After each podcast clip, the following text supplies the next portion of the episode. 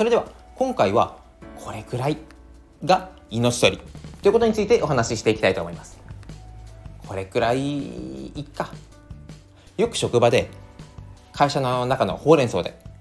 こういうことを思いませんか？まあこれぐらい分かってくれるでしょう。とか、まあ、これは先方に送っといた方がいいけどまあここまではいっか。このようにこれくらいここくらいでいいや。という一言が後々大きな問題に発展したりあの時一点確認してたらこんな2度手間3度手間なかったのに。ということよく起こりませんか？これはですねどうしても人間感覚自体で起きてしまうことではあるんですがその瞬間にどれだけあこれは良くない現状だということで問題の本当に種の部分に気づいてそれを取り除く。これがすごい大事になっていきます。いやでもこれぐらいって別にいいでしょと。いやそんな人様に迷惑をかけてないし。というふうな反論やご意見もあると思います。あると思いますし実際言われたこともあります。ただこれをイメージしていただくとどうでしょう。例えば今ちょうど出勤。時間としてはギリギリ。ああ気持ちとして早く着きたい。という時に駐車場ごめん駐車場道路の横にポストがあった。そこに投函したいから目の前の車がハザードを焚いて止まる。どう思います？イラッとしませんか？僕はあの成人君子でも何でもないので普通にイラッとします。でも車を止めてポストに投函しようとししようとした人の気持ちからするといやポストぐらい。確かに隣に郵便局の駐車場もあるけどもそこまで入れなくてもだっていつ投函するだけだよ。この感覚になります。またはゴミの日。皆さんこうゴミの袋を持って捨てるとこまで歩いて捨てに行く。その中で車がこうわーっと走っていて駐車場、まあ、ゴミを捨てるところの目の前に止まってポンとゴミを捨てて乗ってまた車で走っていく、まあ、確かにこれくらいのことですよね。でもそれによって周りはすごい迷惑を被る。この時は自分は被害者側になるとなんでこんなことぐらいちゃんとやらないんだ。というふうに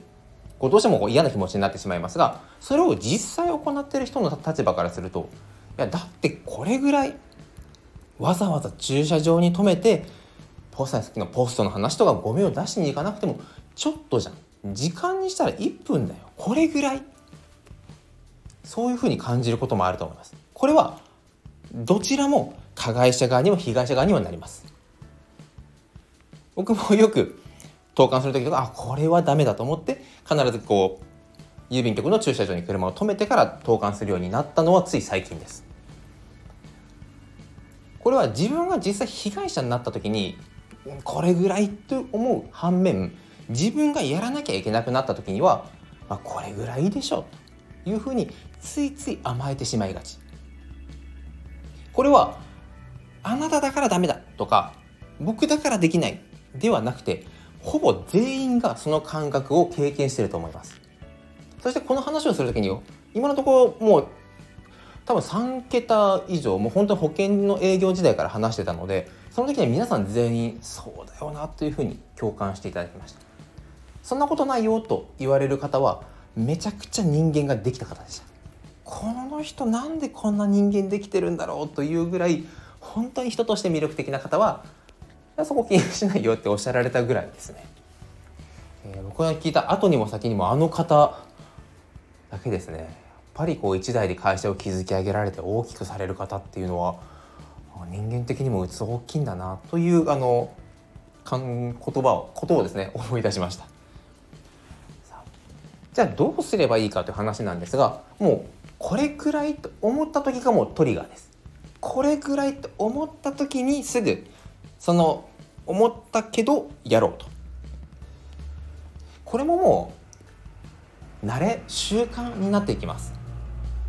夜になったら朝起きたら歯を磨く。夜寝る前に歯を磨く。同じように、まあ、これくらいと思ったらこれくらいはちゃんとやろう。これくらいと思ったことこそが実はビジネスだったりとか人間関係親子関係全て根幹の大事な部分だったりします。こじれた職場にこう双方のヒアリングで間に入ったりして聞いていくと本当に些細なこと。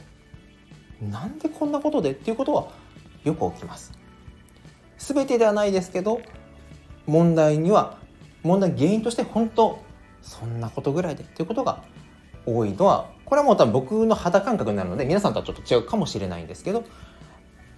そういったあくまでもこう一例としてお話しさせていただいていますのでなるほどと。確かにこれは使えるなと思ったら今日からすぐ使ってみていただきたいですしまあそれはそれでまあ言うけどねということであればそんな考え方もあるんだよというぐらいに留めていただければと思います。全ては正解ではなくてそれをどう正解にするかというのが大事になっていきますのでもし参考になればいろいろ使ってみてください。それでは今回もご清聴いただきありがとうございました。